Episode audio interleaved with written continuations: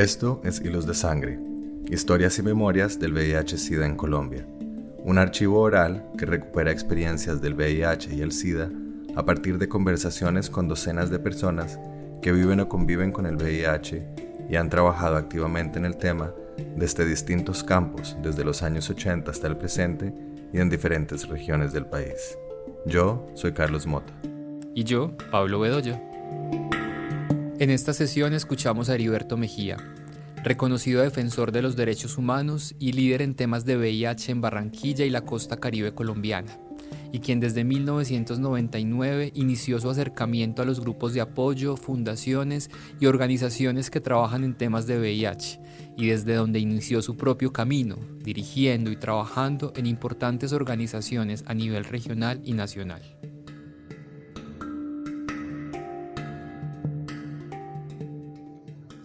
Bueno, la presentación un poquito extensa, pero voy a tratar de resumir, sobre todo en temas de VIH. Eh, me presento como defensor de derechos humanos aquí en Colombia, director de la Fundación Arenosa Vive Fundarvi, que es de las primeras ONGs en el Caribe colombiano que trabajó el tema de VIH con población clave, particularmente con HCH, hombres que tienen su hombre y mujeres trans. Fundarvi existe desde el 2002 legalmente y de las organizaciones que aún subsisten, muchas ya han cerrado. Eh, en temas de VIH también, como les dije, tuve que ver con la Liga contra el SIDA de mis indicios, un facilitador y amigo personal del de, ex director, que se lo recomiendo, por favor, entrevista, tiene mucha información de los 80 y los 90. Eh, en VIH em, hago parte de una red en Colombia que se llama Pacientes Colombia, que reúne a 195 organizaciones que trabajan en el tema de patologías de alto costo y soy eh, eh, vocero por el Caribe, por el Atlántico. En, en, temas de VIH y LGBT, que hay una línea obviamente que une estas dos temáticas, hago parte de Caribe Afirmativo, hago parte de la mesa LGBT de Barranquilla y el Atlántico, la marcha que acabamos de realizar, la, la la mesa. Eh, también tengo que ver con Carnaval Gay, hago parte de la Junta Directiva Carnaval Gay de Barranquilla y el Atlántico. Y eh, en temas de VIH, también una red, aparte de Pacientes Colombia, que se llama eh, el Mecanismo Social de Apoyo y Control del VIH, que tiene puesto en el MSP. El MSP es la junta directiva del proyecto más grande que ha tenido Colombia en VIH. Luego parte también de esa junta.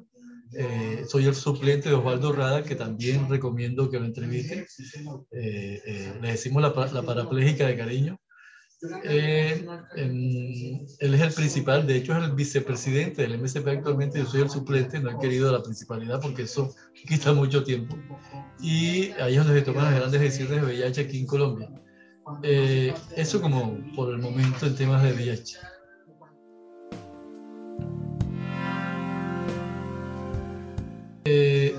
Llego a la historia del VIH por un grupo de apoyo que aún existe aquí en Barranquilla que se llama, eh, o en ese entonces se llamaba Grupo de Apoyo Esperanza por la Vida. Eh, tiene 30 años, es, un, es de los pocos grupos de apoyo que subsisten en Colombia y de hecho es el único grupo de apoyo al cual en Fundarvi eh, eh, direccionábamos a personas que están recién diagnosticadas. En ese entonces lo coordinaba y todavía lo coordina, lo preside el doctor Roberto Vázquez, que también sería interesante que lo entrevisten. Es un médico epidemiólogo, salubrista, eh, docente, cuando, bueno, cuando ejercía la docencia ya está retirado. Y eh, eh, muy, muy, mucha experiencia en temas de VIH él tiene al frente del grupo de apoyo 30 años, ya es una fundación, hace algunos años se convirtió en una fundación, pero cuando ingresé al grupo de apoyo en el 2000, en el 99, era un grupo de apoyo justamente para apoyar a personas que vivían y convivían, o sea, personas que tienen el virus y personas que alrededor de esa persona también eh, convivían, familiares, la pareja, amigos, compañeros de trabajo o, vecinos, eh, asistíamos a ese grupo de apoyo en el 99 y eh, empecé a observar la dinámica del tema del VIH que preponderadamente o que eh, con mayor énfasis tenía incursión en hombres gay, que ha sido la historia en el planeta, hombres gay y mujeres trans en el grupo de apoyo eh, se reunían cada ocho días para hablar del, del tema se puede imaginar, en el 99 todavía existía mucho mito, mucho prejuicio, aunque todavía no, no es que hayamos cantado victoria por esos dos temas, pero en ese tiempo existía todavía mucha desinformación. Y las personas llegaban con escasísima información al grupo de apoyo y era como eh, observar desde una actitud positiva o un cambiar el testimonio de lo que existía en la televisión, en la prensa de SIDA, sinónimo muerte, el contagio automático, etcétera, etcétera, pues allá existía otra visión y las personas obviamente daban su, su testimonio positivo para las personas que recién ingresaban. Diez personas del grupo de apoyo queríamos evolucionar. Eh, el grupo de apoyo es importante, necesario, pero queríamos como seguir al siguiente nivel y no quedarnos en el apoyo de los recién diagnosticados, sino trascender en cuanto a, a diseño de proyectos, incidir eh, de manera política en los tomadores y la tomadora de decisión, o sea, formalizar una ONG. Y es cuando los 10 más inquietos del grupo de apoyo nos hicimos toda la parte y empezamos a, a, a pensarnos en una ONG que diera respuestas a algunas cosas que el grupo de apoyo ya no daba alcance por la estructura del grupo de apoyo. Y es cuando nos reunimos estas 10 personas y conformamos en el 2000, empezamos desde el 2001, a conformar la Fundación Arenosa Vida, que la sigla es. Eh, legalmente fue constituida mayoritariamente por hombres gay, para variar, y eh, el director, el primer director, eh, falleció como a los cuatro, cinco, cuatro años. Y desde el 2006 estoy yo en la dirección eh, hasta, el, hasta el momento. Eh, Fundardi llega a, a realizar actividades o acciones que el Grupo Apoyo en su misión no podía hacer era eh, eh, presentar proyectos o propuestas a las entidades territoriales o a, entidades nacionales para trabajar el tema de prevención del VIH, para acompañar el tema de la atención, para trabajar el tema de la disminución de estigma y discriminación, para hacer pedagogía y para convertirnos, como evidentemente nos hemos convertido en referentes a nivel no solamente local, sino nacional, en, en, incidencia y eh, eh, eh, creo que lo logramos. De esas 10 personas, fallecieron cuatro, quedamos seis y eh, bueno, algunas otras personas están en otros eh, eventos, otras situaciones, pero yo sigo en la dirección y nos hemos dedicado en los últimos años en el tema de la incidencia política, tratar de incidir en temas de políticas, de eh, leyes que tengan que ver con VIH, con SIDA aquí en Colombia. Esa es como la historia de cómo aterricé en tema de VIH y llegué al grupo de apoyo porque mi hermano en el 99 fue diagnosticado en mi familia y eh, fuimos a acompañarlo él al grupo de apoyo. Definitivamente le sirvió mucho hasta las limitantes del grupo, pero como les dije, el grupo tenía algunas limitantes para eh, trascender en otros temas. Entonces, cuando nos reunimos otras personas para poder dinamizar y conformar la Fundación Arenosa Vive. Luego de su diagnóstico, él falleció algunos años, eh, casualmente también fui diagnosticado y con mayor razón seguí en, en, el Grupo Apoyo y luego en la Fundación Arenosa Vive. Y luego hemos hecho parte de, muchas otras coaliciones, otras unidades temporales que han habido en el tiempo, han desaparecido, pero actualmente Fundarme se mantiene y eh, las dos coaliciones o plataformas de VIH en las que le mencioné y el MSP, que es como les dije, lo, lo más grande e importante que hay en Colombia en temas de VIH.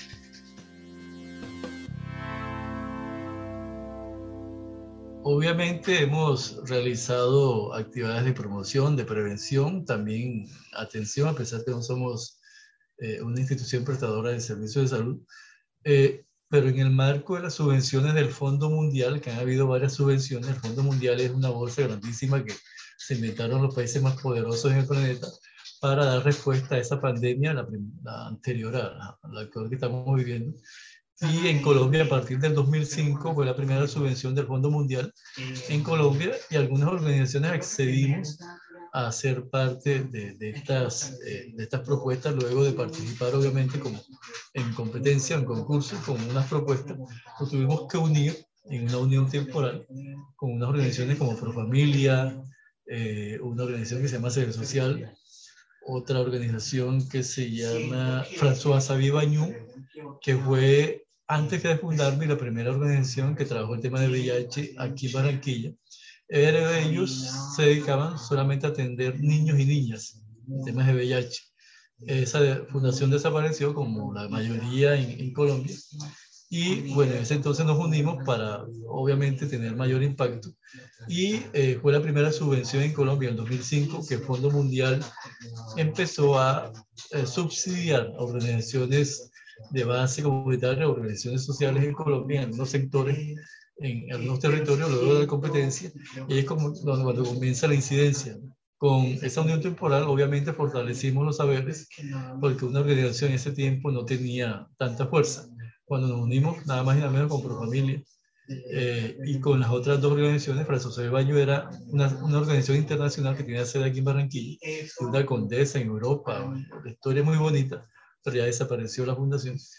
Eh, logramos una, aparte de hacer pedagogía, hacer eh, prevención, sobre todo en esa primera ronda fue con población jóvenes en contexto de desplazamiento, que fue la primera población target o beneficiaria del Fondo Mundial aquí en Colombia.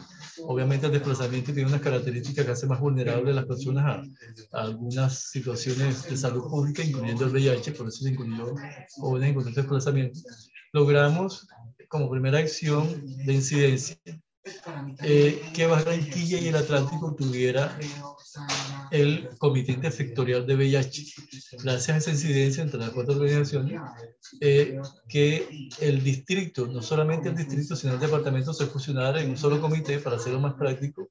Y en el 2008, luego de terminada la unión temporal, el alcalde y el gobernador en ese entonces firmaron el documento y se conformó por decreto el primer comité, el Comité Intersectorial de VIH y, y, sífilis en Barranquilla del Atlántico, que, se, que es el, el, organismo consultor de VIH y sífilis en Barranquilla del Atlántico, que por regla debe tratarse este tema interiormente y emitir recomendaciones a la Secretaría de Salud. Se reúne cada dos meses y eh, eh, aún se mantiene. Eso lo manda el decreto 1543 de junio del 97, que es el decreto que todavía rige en Colombia el tema de VIH que debe actualizarse, no se ha actualizado, aunque se hizo una mega actualización hace algunos años, el ministro no ha firmado la actualización de ese decreto que obviamente necesita actualización por, por el 97. Entonces ese decreto dice que cada entidad territorial debe tener un comité intersectorial. Intersectorial es todas las fuerzas vivas del municipio o del distrito deben sentarse a hablar y a pensarse cómo contener o cómo administrar el tema del VIH. Entonces, esas fueron de las primeras acciones de incidencia eh, en lo local y bueno, departamental, porque en vez de dos se fusionó uno para ser más práctico. Eh, otras acciones, bueno, de incidencia eh, en el hospital de Barranquilla, en ese entonces recuerdo que había un pabellón que le decían el pabellón de SIDA. Era lo más inhumano, lo más degradante. Las personas llegaban y los tiraban como ganados en, un matadero y eh, estaba en lo último del hospital, en una, una, zona bastante indecorosa, y todo el que iba hacia ese lado ya sabía la gente que tenía, no, no VIH, como decía el señor SIDA, y las condiciones no eran las más adecuadas, tanto por dignidad y por salubridad, eh, logró sellar o, desbaratar ese eh, indecoroso mal llamado pabellón de SIDA.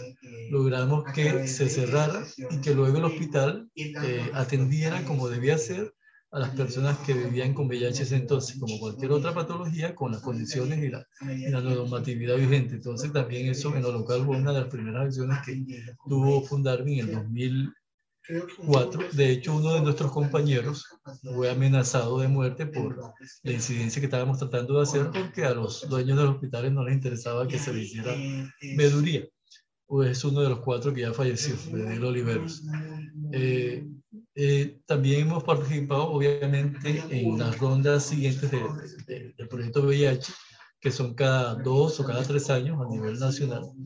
Y hemos logrado incidir en, en, en, las actividades de promoción o de prevención en muchas entidades educativas, tanto del distrito, del departamento, y también tuvimos injerencia en Magdalena y en Guajira con otras uniones temporales, con, también con, con el Fondo Mundial. A nivel nacional, la, la, la, ventaja de hacer parte de plataformas o de, eh, o de eh, colectivos eh, de ONG o de fundaciones o de asociaciones que trabajan en el tema de salud y VIH es que cuando te unes con otras organizaciones tiene mayor impacto. Y siempre hemos hecho parte de, de, plataformas o de agremiaciones o de colectivos o de coaliciones a nivel nacional para justamente eh, tener mayor injerencia entre el Ministerio de Salud.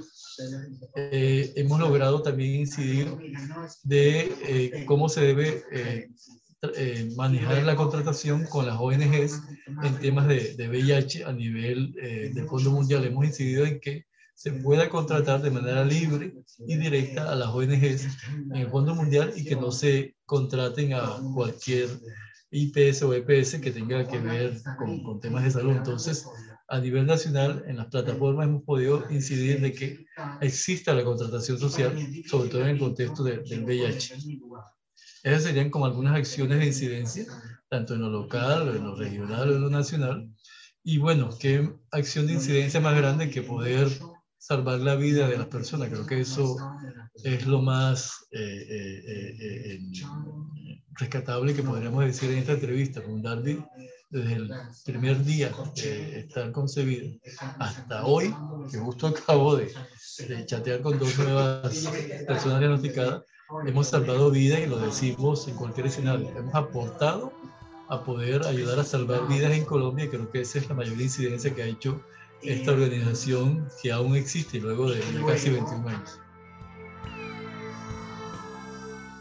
Lo que existía, lo único localmente en Barranquilla era el grupo de apoyo, que era muy buen grupo, que de hecho todavía existe, es de los pocos grupos que existen de apoyo, la mayoría se han acabado hasta las GPS hace muchos años tenían grupos de apoyo, pero las GPS se dieron cuenta que para ellos y su misión de, de, empeorar los servicios no era costo rentable porque la gente, sus beneficiarios estaban como que empoderando para que los, ellos mismos les reclamaran sus, sus derechos. Entonces las GPS decidieron no seguir manteniendo los, los grupos de apoyo para que era, como dice uno, cuchillo para su propio cuello. Entonces, algunos se han mantenido. Lo que existía en ese entonces, estamos hablando del 99, del 2000, 2001, 2002, el grupo de apoyo, pero ONGs eh, que tuvieran una perspectiva mucho más allá del grupo de apoyo, de diseñar propuestas, de hacer incidencia, no existían, apareció Fundar, pero las que existían eran, como la mayoría de las cosas, en el centro de la ciudad. Estoy hablando de Liga SIDA. Liga SIDA ayudó, fortaleció a muchas ONGs en el país, eh, en la periferia o en la provincia, como dice uno, y era lo que eh, era como la referencia a nivel, en ese entonces a nivel nacional, cuando estaba Luis Fernando Leal en la dirección que tenía campañas muy, muy buenas de prevención, tenía acciones muy focalizadas sobre todo a hombres gays, sobre todo hombres gays y mujeres trans, que de hecho aún siguen siendo las poblaciones claves que, eh, donde mayormente está concentrada la, la, pandemia. Las mujeres trans con el 22%, si mal no recuerdo, y hombres que tienen sexo con hombres con el 19% a nivel Colombia, si mal no estoy. Fundarme ha hecho estudios de comportamiento sexual y prevalencia de VIH con eh, eh, Fondo Mundial en el 2016. Si necesitan los datos, se los podemos dar. Hemos hecho también esa, esa, esa aporte a la evidencia científica, varios estudios de comportamiento donde da cuenta de que el VIH sigue siendo estando concentrado en poblaciones clave. Eh, en el, a principios de los años de 2000, cuando empezamos a conformar Fundarme, la gente eh, eh, en ese entonces venía del Seguro Social. El Seguro Social era eh, la entidad que agrupaba en salud, ah, bueno, aparte de Caprecón y Cajanal, que fueron entidades que también atendían personas, no existían todavía las GPS en, en esos años, en el 99, 2000. El Seguro Social era quien agrupaba y luego viene la inclusión, la inclusión de las EPS en los años siguientes. Entonces, eh, la gente iba a los grupos de apoyo y eh, había eh, la situación de el que estaba diagnosticado iba era a buscar cómo bien morir, porque el acceso a los medicamentos retrovirales era muy, muy complicado y existían muy pocas alternativas de eh, medicación antirretroviral, no como ahora que hay más de 60 esquemas. Entonces, a finales de los 90, la gente literalmente buscaba ver cómo bien morir o cómo sus últimos meses poder morir en paz y por eso asistía a grupos de apoyo y veíamos que constantemente cada, sin decirle mentira, cada mes enterrábamos a, a un compañero, un amigo, un vecino.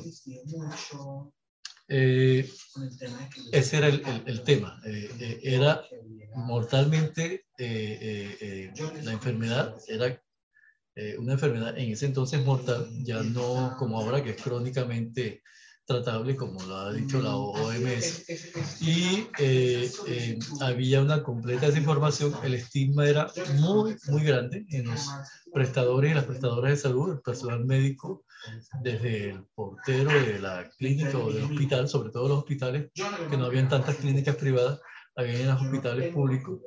Eh, las personas, imagínense ustedes hace dos años atrás, eh, Carlos y Juan Pablo, cuando comenzó la epidemia del COVID, eh, visibilicen a las personas en los primeros meses, cuando había mucha desinformación acerca del COVID, del mito el prejuicio, eh, el, el, estigma que había hacia eh, eh, las personas que tenían la infección por COVID y el cómo muchos definitivamente se, se, se, disfrazaban para poder tener contacto con otra persona, tal cual. Así era en los 90, a finales de los 90, aún todavía a finales de los 90, la historia del VIH. Los médicos, las médicas usaban varias batas, varios eh, guantes eh, absurdamente para atender a una persona con VIH. Si esa persona se sentó aquí, esta sábana hay que no lavarla, sino quemarla. Si este colchón lo utilizó esta persona, hay que desecharlo. Esa era la situación que se vivía a finales de los 90 con las personas que viven con VIH, tal cual como ustedes lo alcanzaron a ver hace dos años con la otra pandemia que fue el COVID-19 nos, los que sobrevivimos a, la epidemia del SIDA, nos devolvimos a la historia. Ahora que vimos hace dos años el tema del COVID. Eh, la aberración hacia los asiáticos era lo mismo eh, hacia los hombres gay. Cualquier hombre gay o marica, como se le dice peyorativamente en la calle, se supone que vive o vivía con VIH en Barranquilla o en el Caribe. Y eh, a las personas con orientación sexual diversa, a un hombre gay no le decían habido un gay, sino habido un sidoso. Automáticamente se le llamaba de esa forma. De hecho, yo recuerdo que en una emisora muy popular en Barranquilla, un señor que ya no existe en este plano terrenal, muy famoso acá, el señor Jairo Pava, que hasta dicen que era gay de closet. Eh, tengo una fuente de alta fidelidad que me lo asegura, pero no era público, el señor que era de los más populares a finales de los 90, eh, se, se, dirigía a los hombres gay como es eh, de la manera, eh, ha habido un SIDA. El SIDA que estaba hablando en la calle, o en el bus venía el SIDA, o sea, el hombre tajantemente se dirigía hacia los hombres gay como el SIDA. Eso obviamente cala en las mentes de las personas que están escuchando, porque desafortunadamente el personaje era muy popular, de las emisoras populares aquí en Barranquilla, que llegan a la raya de la, de la corrochería, como decimos acá, y eh, ese, de ese talante era como eh, el, la idiosincrasia del barranquillero. Entonces, eh, aparte de que existía estigma, discriminación hacia los hombres gay y mujeres trans, pues a eso se le suma el una, un diagnóstico real o percibido, porque muchos tenían VIH, pero algunos decían que vive con VIH o que tiene SIDA porque simplemente hacía parte de, este grupo poblacional, sea hombre gay o mujer trans o una persona bisexual.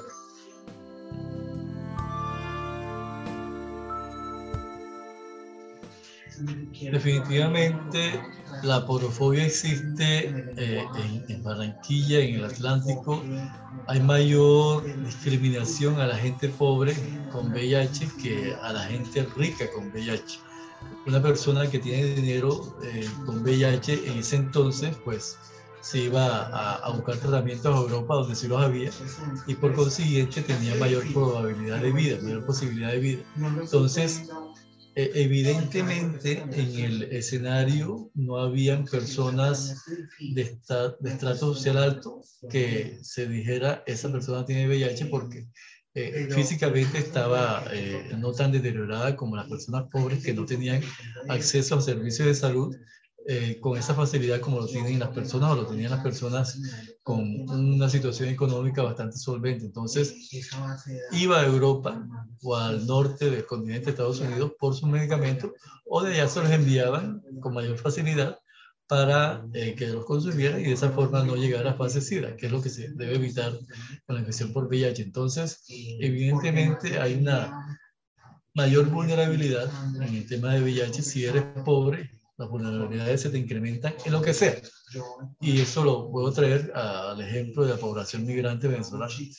Aquí no se desprecia al migrante eh, eh, eh, en conjunto, aquí se desprecia al migrante que no tiene plata, al llevado al pobre. Al migrante que viene con plata, tú no discriminas aquí a Ricardo Montaner o a la actriz venezolana que llegó, que aparte que es muy bonita, tiene dinero. A eso no se discrimina, se discrimina el que viene llevado, como decimos acá en Barranquilla, que son la mayoría de las personas que migran y ahí tiene mucho que ver el tema de la aporofobia, la, animadversión hacia lo pobre. Entonces, en salud y en VIH no es la excepción. Hay mayor animadversión, mayor rechazo de una persona con VIH pobre que no tiene los recursos porque eh, evidentemente su eh, físico está más deteriorado porque no tiene los mismos accesos a la nutrición que debe ser. El vestir también lo dice. Entonces hay un cierto rechazo, un evidente rechazo hacia la persona con VIH pobre a que la persona con VIH que tiene los recursos, porque físicamente lo vas a notar. No hay eh, eh, esa diferenciación en, en, digamos que en, en, la parte física, tanto en vestir como en la parte nutricional, porque son otras características. Entonces, evidentemente, la pobreza tiene mucho que ver con las vulnerabilidades y el tema del VIH no es la excepción.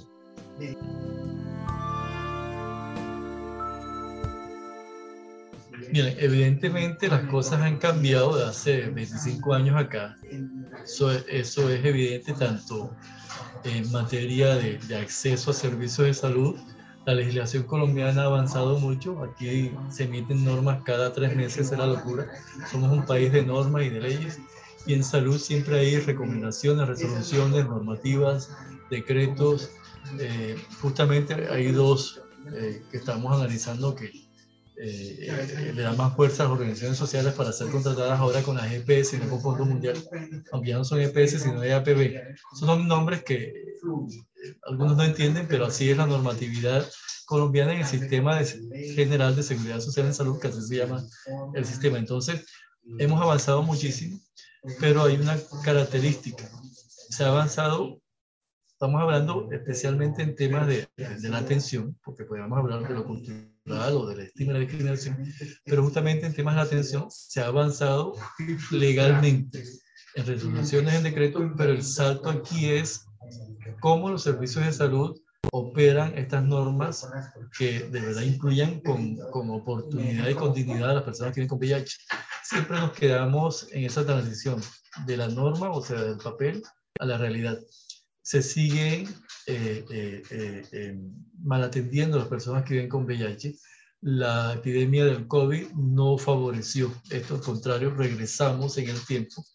Vi morir a personas en, en un año que estaban muy bien y fácilmente pasaron a SIDA, fase SIDA, porque por la virtualidad, por la no conocer la tecnología, porque las clínicas y los hospitales solamente atendían COVID y devolvían a las personas con VIH que se supone no eran urgentes, pero eh, sí definitivamente habilitaban la urgencia. Entonces, eh, regresamos al tema del COVID, creo que eh, disminuyó o retrocedió la calidad de la atención, no solamente para el VIH, sino para muchas patologías, pero eh, en términos legales o, o, contractuales, Colombia ha avanzado muchísimo, pero insisto, el gran reto es estas normas, estos decretos, que se cumplan en los sistemas de salud, que se cumpla con la atención diferenciada, porque no es lo mismo atender a un hombre gay que vive con VIH que a un hombre heterosexual que vive con VIH.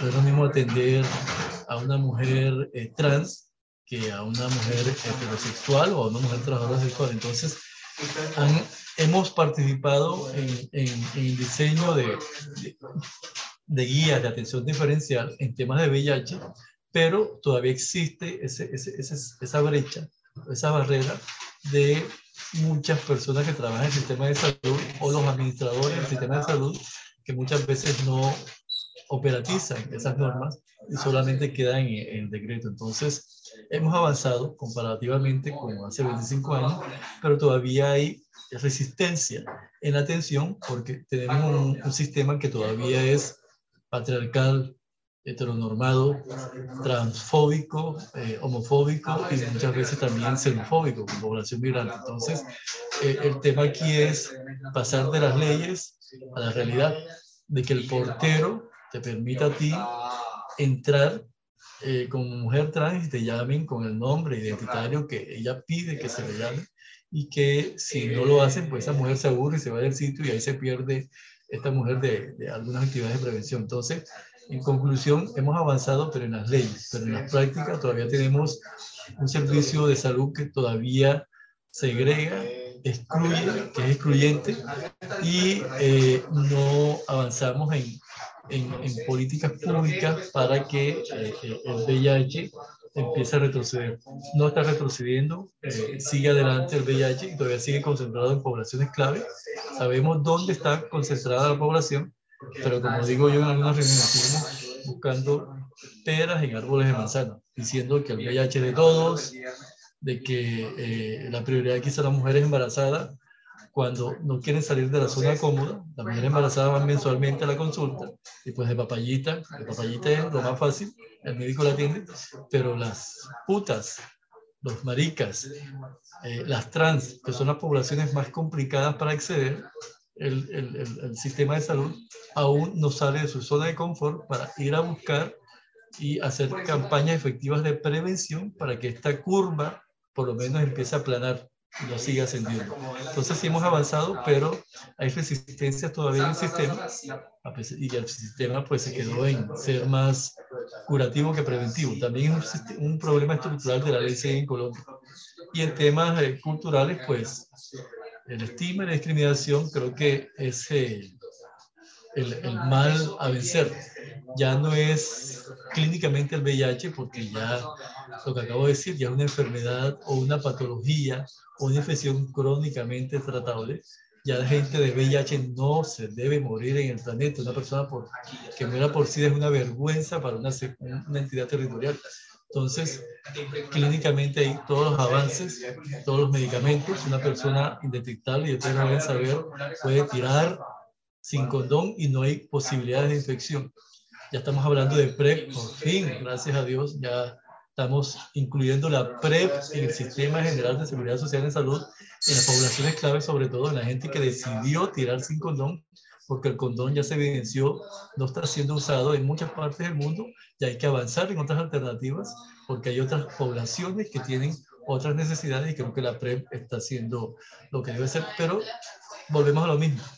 La PrEP se incluyó justamente en diciembre el sistema de seguridad social pero empiezan a haber barreras en el servicio para ofrecerle a las personas, sobre todo a la población clave, y empieza el cuestionamiento, ¿por qué la PREP? Mejor no lo hagas, que Dios te va a castigar. Una cantidad de historias que ustedes irían para atrás, pero entonces en la letra, en la ley existen muchos avances, pero el, el detalle es cómo le ponemos carne a esas leyes, cómo pasamos de la letra a la acción cómo interiorizamos y sensibilizamos a los sistemas de salud para que estas leyes se conviertan realmente en, en, acciones con oportunidad y con dignidad para que estas personas puedan justamente acceder de manera oportuna a los sistemas o a las eh, eh, acciones que la ciencia nos está brindando.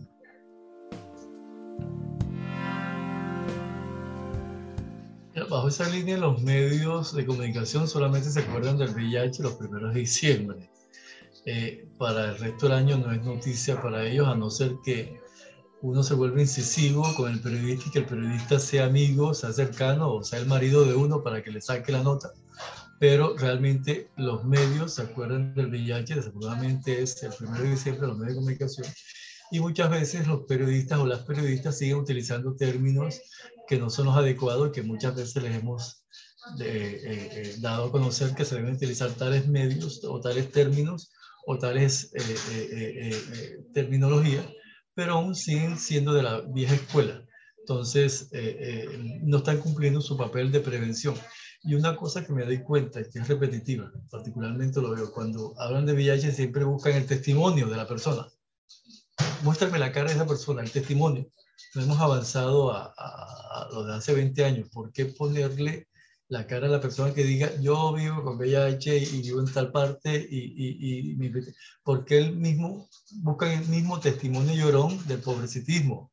Eh, eh, tratar de darle nuevamente fuerza al, pobrecitismo, a la lastimosería, pues la recomendación es avanzar, hablar de la, eh, lo que ha avanzado la ciencia médica, en cómo hemos, hemos avanzado, sí que se ha avanzado en temas de disminución de la estima de discriminación, pero siempre los medios buscan es eh, necesitamos una persona que viva con VIH que nos cuente su historia de cómo se contagió, porque siguen hablando o utilizando el término contagio, a pesar que hemos dicho que no es contagioso, y que sea lo más triste para llamar la atención. O sea, el, el enganche de los medios siempre es el amarillismo, la mayoría de los medios de comunicación. Entonces, no, no son más asertivos o no cambian de línea editorial, entonces tratan de, todavía de eh, unir el tema del VIH a la lastimosería, crear lástima o el pobrecitismo que de verdad no ayuda a avanzar a, a, a otros niveles.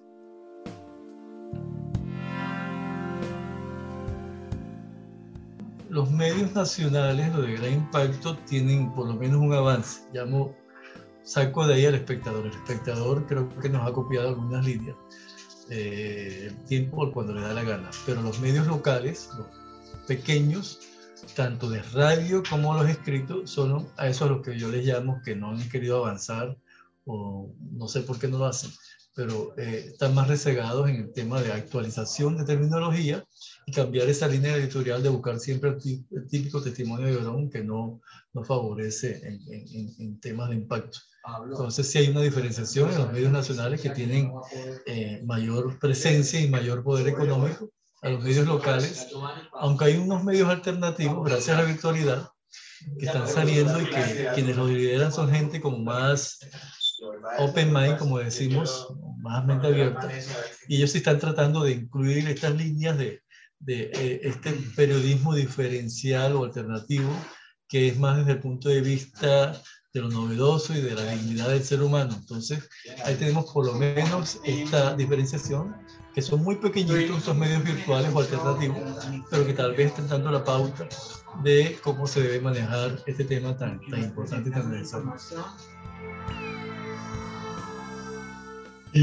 Manuel Velandia, que me imagino está en el radar de ustedes, él ha hecho algunas cosas interesantes en temas artísticos y temas de VIH, que también es una de las personas que, eh, tiene mucho que decir en temas de VIH por obviamente la edad y el nivel de activismo de los 80 eh, él ha incursionado en algunas cosas artísticas para representar de una manera diferente el tema del VIH.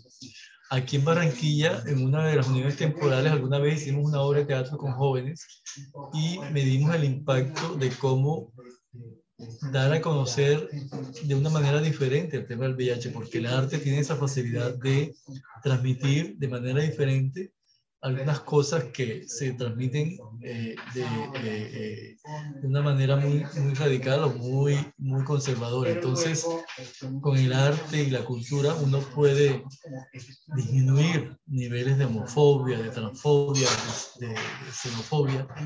Eh, el arte tiene esa característica y lo notamos con ese grupo de jóvenes, sobre todo jóvenes que tienen la chisma bastante encendida y tienen la, la, el arte más, más más a, a, flor del día.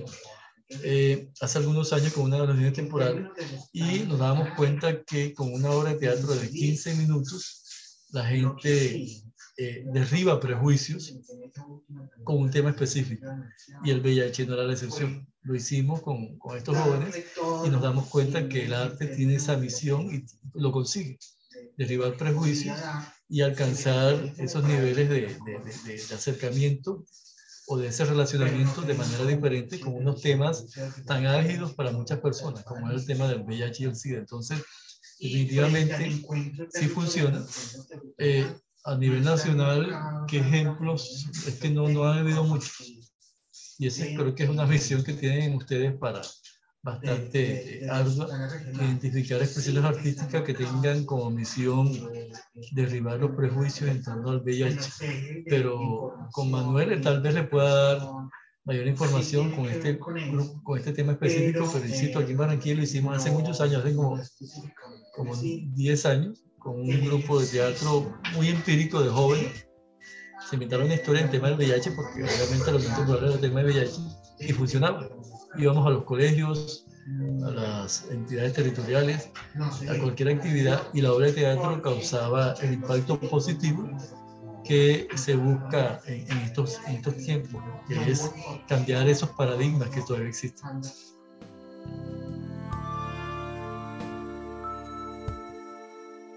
A propósito de teatro, también incluyan por favor en su mapa dos personajes que también fueron mentores nuestros. La revista Indetectable fue la primera publicación en Latinoamérica especializada en tema de VIH, hecha por sociedad civil. Ya no existe. Eh, eso salió, la revista Indetectable, de una fundación que se llamaba Líderes en Acción, con eh, Armando Matiz, que está en Estados Unidos, Germán Rincón, que también deben colocarlo en su agenda. Germán Rincón es amigo personal y el abogado de las maricas en este país. Y él también tiene mucho que decir en temas de VIH. Y con dos personas que también eh, hacían parte de esa alianza de eh, líderes en acción, eran Mauricio, Rafael Sandoval y Mauricio Sarmiento. Esas personas las consiguen en Antioquia busquen en las redes Mauricio eh, Sarmiento y Rafael Sandoval de eh, los eh, líderes en acción. Ellos en la revista, en las padres publicaciones que sacó la revista Intentable por varios años, abordaban siempre el tema artístico en VIH. Ahí van a encontrar material importantísimo. Yo recuerdo una vez un vestido hecho de puros condones, maravilloso. Una imagen que me quedó grabada a mí, salió en la revista.